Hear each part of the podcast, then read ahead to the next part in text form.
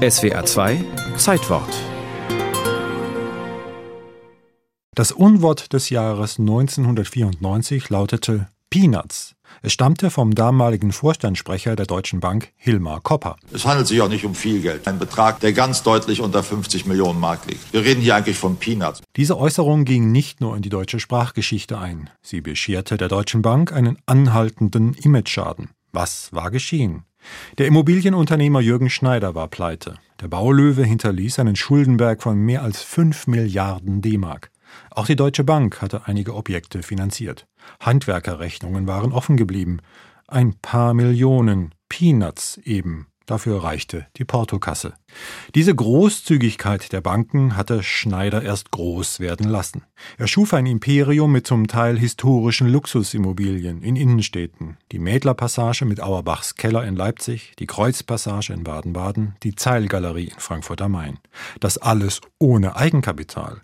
Der Name stand für sich. Aber der Immobilienhai täuschte auch seine Geldgeber mit fingierten Mietverträgen. Ich habe absolut genau den gleichen Text gehabt, nur mit anderen Namen und die passenden Zahlen eingetragen und eine falsche Unterschrift drunter setzen lassen. Die waren alle gleich ein Ei wie das andere. Dieses Schneeballsystem flog auf. Schneider flog davon. Von Frankfurt nach Wien, von Wien nach Zürich, von Zürich nach Genf und von Genf nach Washington. Von Washington dann, als wir sahen, dass die Dinge schief laufen, nach etwa rund 14 Tagen nach Miami weiter. Per Haftbefehl wurde er gesucht. In Miami schließlich, ein gutes Jahr später, von deutschen Zielfahndern aufgespürt und von der amerikanischen Bundespolizei FBI festgenommen. Ein Pulk junger Männer zerrte mich aus dem Auto raus, tastete mich nach Waffen ab. Mein erster Gedanke war, jetzt werde ich entführt. Ich habe überhaupt nicht an eine Festnahme gedacht. Es folgten Monate in amerikanischer Auslieferungshaft. Die US-Justiz prüfte den Fall ausgiebig und entschied schließlich, der Bankrotteur wird der deutschen Gerichtsbarkeit überstellt.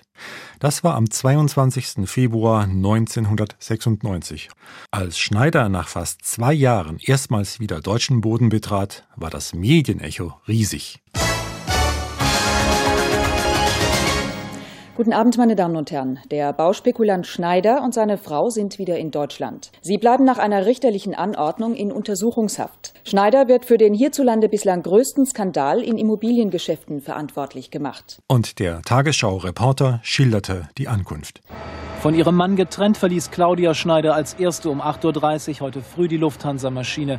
Erleichtert, wieder in Deutschland zu sein, wie ihr Anwalt später erklärte, und mit der Hoffnung auf baldige Haftverschonung. Dann folgt Jürgen Schneider. Zwar abgespannt, aber gefasst, auch eher ohne Handschellen. In der ersten Klasse waren während des Flugs von Chicago auf Gerichtskosten für den Pleitier und seine Begleiter vom Bundeskriminalamt Plätze reserviert, abgeschirmt von der Presse. Gut drei Monate später begann der Prozess. Das spektakuläre Verfahren endete nach 41 Verhandlungstagen.